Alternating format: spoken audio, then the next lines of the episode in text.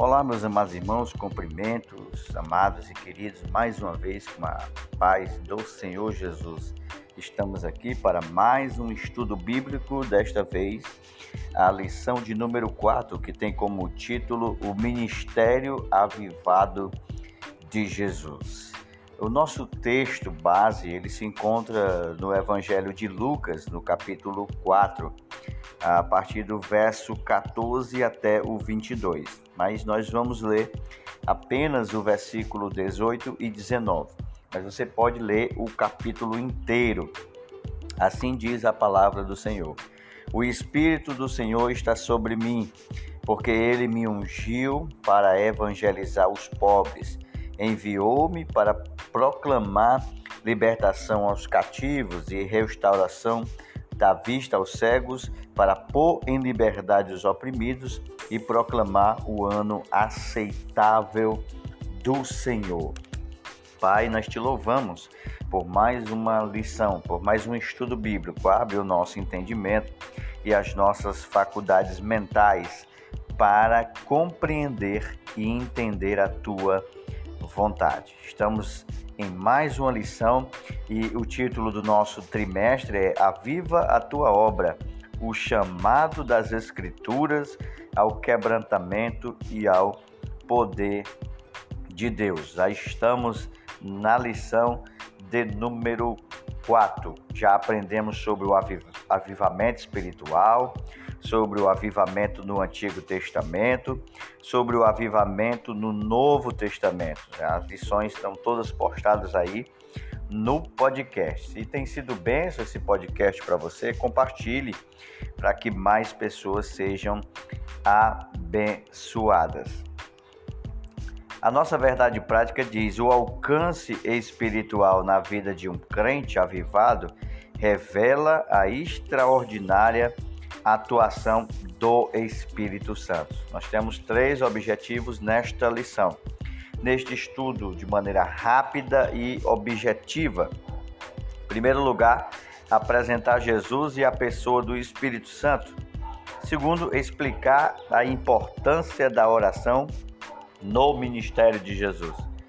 E em terceiro, conscientizar de que Jesus teve uma vida na unção do Espírito Santo. A palavra-chave aqui é Jesus. O Espírito Santo, ele agiu, atuou na vida de Jesus? Jesus iniciou o seu ministério na Galileia. O Lucas capítulo 4, verso 14 vai dizer que a sua fama ocorreu por todas as terras em derredor. Nesta lição, nós veremos o impacto do ministério do Senhor sobre todo o povo. Além de um ministério avivado, sua mensagem era proclamada sobre a autoridade e o poder do Espírito Santo. O nosso ponto de número um fala sobre Jesus e a pessoa do Espírito Santo. Assim como no Antigo Testamento, no Novo Testamento, a ação do Espírito Santo, ela é contínua.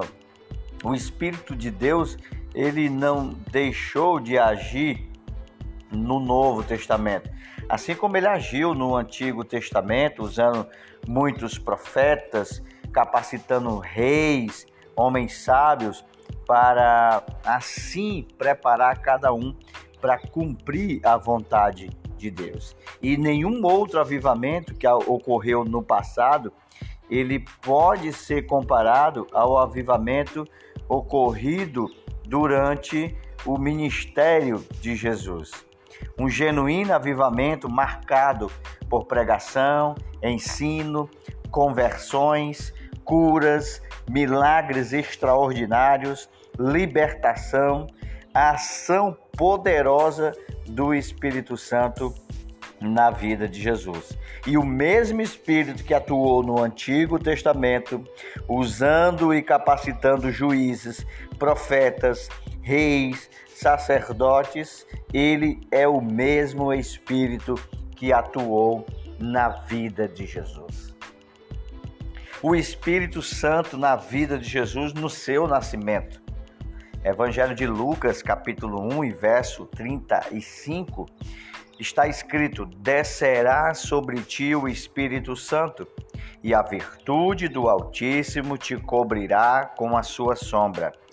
E pelo que também o santo que de ti há de nascer será chamado Filho de Deus. Então nós enxergamos aqui, aqui a gente vê o papel do Espírito Santo como executor divino do ministério e da encarnação de Jesus. Nós vemos a ação do Espírito Santo aqui no nascimento de Jesus. Jesus, para quem não sabe, ele nasceu ali em Belém e foi criado em Nazaré da Galileia. Em Lucas capítulo 4, verso 16, deixa bem claro esta informação. Então o Senhor Jesus Cristo, ele foi gerado no ventre de sua mãe Maria, através de um ato sobrenatural do Espírito de Deus. E nasceu cerca do ano 6 ou ano 5 antes da era cristã. E nós podemos verificar eh, os relatos do nascimento de Jesus, não só aqui em Lucas, como foi citado, no capítulo 2, do verso 1 ao 14, mas também em Mateus capítulo 2.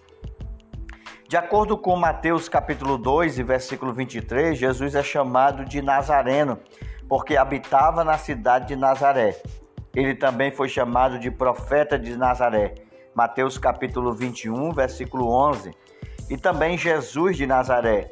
Marcos capítulo 10 e verso 47.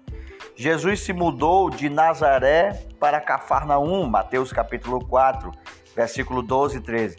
É, Cafarnaum ficava aproximadamente 32 quilômetros ao norte de Jerusalém. Cafarnaum se tornou a base do ministério de Jesus. Então Jesus nasceu em Belém, depois ele se mudou ali para a Galiléia, ele foi criado em, em em Nazaré, na Galiléia, mas depois ele, ele muda-se para Cafarnaum, onde ele vai viver ali a maior parte da sua vida. E Jesus foi ali para Cafarnaum para executar não só a sua missão, mas também para cumprir uma profecia que estava escrito na Bíblia. A mudança de Jesus para Cafarnaum, cumpriu-se a profecia de Isaías, capítulo 9, e versículo 1 e 2. O Messias seria uma luz na terra de Zebulon e na terra de Naftali. Eram cidades que ficavam na região da Galileia, onde Cafarnaum estava localizada. E Zebulon e Naftali estavam duas das doze tribos originais de Israel. Então, Jesus não se muda ali do lugar apenas por uma questão pessoal, mas tudo estava caminhando para se cumprir aquilo que Deus tinha falado a respeito de Jesus, inclusive o lugar que ele iria nascer e os lugares que ele iria percorrer. O Filho de Deus, Jesus Cristo, aceitou voluntariamente ser despido de parte da sua glória celestial, Filipenses capítulo 2, versos 6 e 7. Jesus ele ele voluntariamente ele se oferece para morrer na cruz do Calvário por cada um de nós, para que nós pudéssemos ser justificados. Paulo fala isso quando ele escreve à igreja de Filipos, né, no capítulo 2, no versículo 6 e 7, a gente vê Paulo trazendo algumas características. Ele diz que, mesmo existindo na forma de Deus, não considerou o ser igual a Deus, ao qual deveria ser retido a qualquer custo. Pelo contrário, ele esvaziou-se, assumindo a forma de servo, tornando-se semelhante aos seres humanos e reconhecido em figura humana. Ele se humilhou, tornando-se obediente até a morte e morte de cruz. Por isso também Deus o exaltou sobremaneira e lhe deu um nome que está acima de todo nome, para que ao nome de Jesus se dobre todo o joelho nos céus, na terra e debaixo da terra, e toda língua confesse que Jesus é o Senhor para a glória de Deus Pai.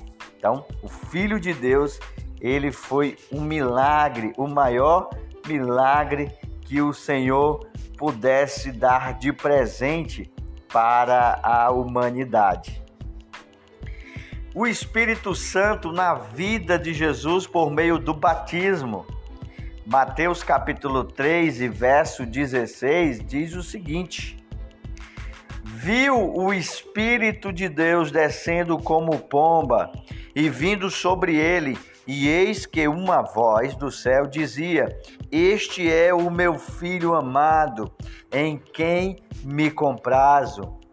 Era uma manifestação incontestável da Trindade, o Pai, o Filho e o Espírito Santo. Jesus foi batizado como os outros seres humanos estavam sendo batizados por João, ali João pregando para os homens se arrependerem e serem batizados. Jesus estava sujeito à justiça divina. Porém, Deus falou naquela ocasião: Este é meu filho amado em quem eu me comprazo, em quem eu me satisfaço, em quem eu me alegro, em quem eu fico feliz. O batismo de Jesus ele foi acompanhado de alguns sinais. Sinais acompanharam o batismo de Jesus, comprovando que ele era o próprio Filho de Deus. E o primeiro sinal que nós vemos no batismo de Jesus é a descida do Espírito de Deus sobre ele. Logo após a saída de Jesus das águas, os céus se abrem para ele. A abertura dos céus revela o que? O favor, revela a graça, o amor, a misericórdia divina, a pessoa que estava em consonância com Deus. O evangelista Mateus afirma que ao sair Jesus das águas, o Espírito de Deus desceu sobre ele. O Espírito Santo que já estava ativo você viu agora há pouco no nascimento de Jesus, Mateus capítulo 1, verso 18, ele continua presente no início do ministério terreno de Jesus. Então, nós vemos aí um sinal da mão de Deus sobre todo o cumprimento. E o segundo sinal é uma voz do céu. Na sequência, Mateus afirma que eis que uma voz do céu dizia: Este é meu filho amado, em quem me comprazo. Mais uma vez, Mateus recorre à literatura do Antigo Testamento, fazendo alusão aí ao Salmo de número 2 e verso 7 e Isaías 42 e versículo 1. A descida do Espírito Santo em forma de pomba e as palavras de aceitação do Pai que acompanharam o batismo de Jesus representam a aprovação, a chancela, a confirmação de Deus do ministério que se seguiria de Jesus. O Espírito Santo na vida de Jesus, na tentação. O Mateus capítulo 4, verso 1 diz: Pelo Espírito foi levado ao deserto para ser tentado pelo diabo.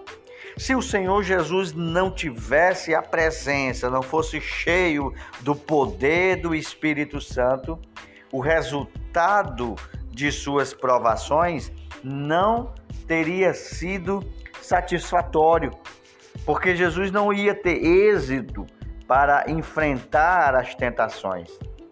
Lucas registra que Jesus foi cheio do Espírito Santo, no capítulo 4, verso 1. Após o nosso Senhor Jesus ser cheio do Espírito, ele foi conduzido pelo mesmo Espírito ao deserto, aonde ele foi tentado, aonde ele foi provado, testado pelo diabo por aproximadamente 40 dias. E nesse período, o Senhor Jesus ficou em comunhão com Deus através de quê? De jejum, oração, comunhão com o Pai. Jesus, como homem, ele foi tentado em todas as áreas. Toda a tentação que um homem pode sofrer ou experimentar neste mundo, Jesus experimentou como homem. Como Deus, ele jamais poderia ser tentado, porque Tiago, no capítulo 1 e versículo 13, Tiago diz que Deus não pode ser tentado por ninguém. Deus não pode ser tentado. Mas Jesus, como homem, sim. Olha só, Tiago diz na sua carta, capítulo 1, verso 13: Ninguém ao ser tentado diga, sou tentado por Deus, porque Deus não pode ser tentado pelo mal, e ele mesmo não tenta ninguém. Então, Jesus foi tentado. Jesus era é, em tudo semelhante aos homens. Porém, num ponto, ele se distinguiu, ele se diferenciou inteiramente. Jesus nunca sofreu nenhuma queda, nenhuma fraqueza moral. Jesus não cometeu nenhuma falta, era perfeito, era santo, era justo, era incontaminado, imaculado, nunca cometeu pecado. Então Jesus, ele teve a ajuda do Espírito Santo ali na tentação. Jesus uh, foi usado ali no seu ministério desde o nascimento é, até a sua execução do seu ministério. Com cerca de 30 anos, Jesus iniciou o seu ministério terreno. Ele foi ungido pelo Espírito Santo para evangelizar os pobres o nosso Senhor sabia que por causa dos bens terrenos, os ricos deste mundo não se interessavam pela sua palavra. Além disso, o nosso Senhor foi ungido pelo Espírito Santo para curar os quebrantados de coração. Ou seja, os que têm coração humilde, os que têm um coração disposto a submeter-se à vontade de Deus. Então, Jesus, ele tem a ação do Espírito Santo na sua vida.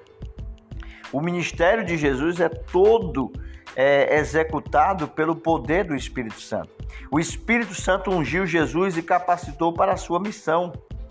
Jesus era Deus, mas ele também, como homem, como ser humano, ele dependia da ajuda e do poder do Espírito Santo para cumprir as suas responsabilidades. O próprio profeta Isaías, ele profetizou que o Espírito do Senhor estaria sobre Jesus, sobre o Messias e ungiria para pregar aos cativos, libertar aqueles que se encontravam escravos, trazer o ano aceitável ao Senhor. Então, somente ungido pelo Espírito Santo como homem, Jesus podia servir, viver e proclamar o Evangelho. E o propósito da unção de Jesus, dele ser ungido no seu ministério, era pregar o Evangelho Segundo, curar os aflitos e os oprimidos. Terceiro, a, abrir os olhos espirituais daqueles que se encontravam cegos. E quarto, para proclamar o tempo da verdadeira liberdade e salvação do domínio de Satanás. O nosso ponto de número um, nós concluímos: o Espírito Santo teve uma participação ativa na vida e no ministério do Senhor Jesus. O nosso ponto de número 2 diz: Jesus e a oração em seu ministério. O valor da oração. Jesus era uma pessoa avivada porque sempre se dirigia a Deus como um homem de oração. E nós enxergamos, por exemplo, em Mateus capítulo 6, do versículo 9 ao 3, a oração do Pai Nosso, que há algumas características na oração de Jesus interessantes. Por exemplo, ele diz: santifica o teu nome, deseja a vinda do reino, seja feita a tua vontade, anela viver a vontade de Deus. A cada dia está na dependência de Deus, o Pai nosso, tu nos dá todos os dias confessando os vossos pecados e pedindo perdão. Perdoa as nossas ofensas, assim como nós perdoamos. Suplica por proteção. Sabe que de Jesus, de Deus, é o reino, o poder e a glória. Então, a oração de Jesus nos evangelhos revela uma vida humilde e quebrantada diante de Deus.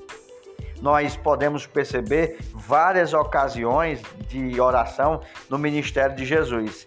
E com isso aprendemos a importância de uma vida de oração, de comunhão, de busca, de relacionamento, de intimidade com o Pai por meio da oração. E Jesus ali no Getsemane teve um, um momento de oração bem intensa, mas aprendemos no Getsemane que na oração o que é melhor é sempre a vontade do Pai e não a nossa. Sempre a vontade de Deus é que é boa, perfeita e agradável. Agora olha só que interessante, se Jesus é Deus, por que ele precisou orar? Como homem ele precisava orar. Como homem, ele precisava manter a comunhão com Deus. Como homem, ele precisava buscar a presença de Deus. Então, é, Jesus, na qualidade de homem, ele tinha a oração como essencial para, para com a vida, a intimidade e a comunhão com Deus, assim como foi com todos os patriarcas. A oração teve um papel importantíssimo no ministério de Jesus. Então, a oração, ela é, como dizia o grande avivalista John Wesley, que era inglês, é o balão de oxigênio do cristão. O nosso Resumimos assim que a oração teve um papel importante no ministério terreno de Jesus. E o nosso terceiro e último ponto, uma vida na unção do Espírito.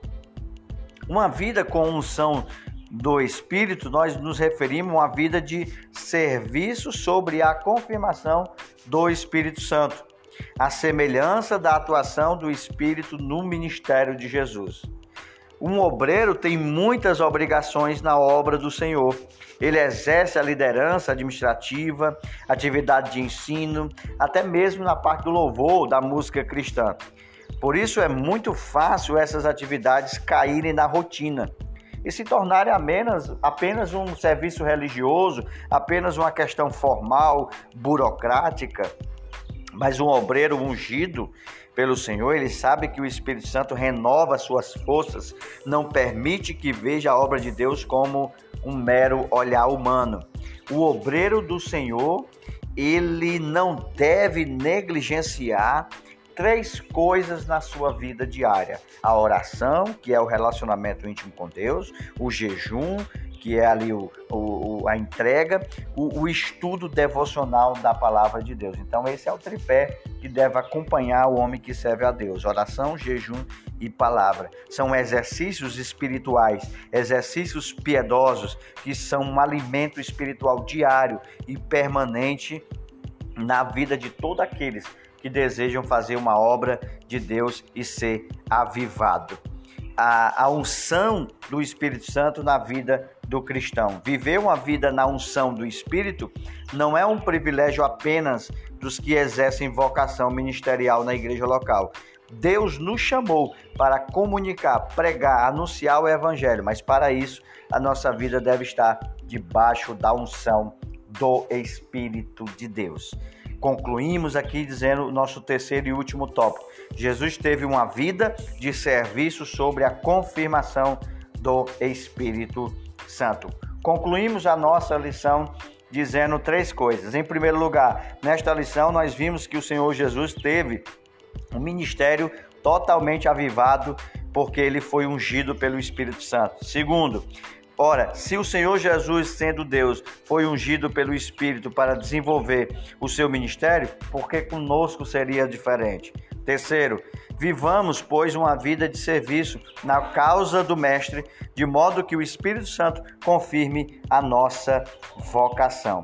Então, concluímos aqui a nossa quarta lição, que teve como título o ministério avivado do Senhor Jesus. Nos encontraremos em uma próxima lição. Que Deus te abençoe.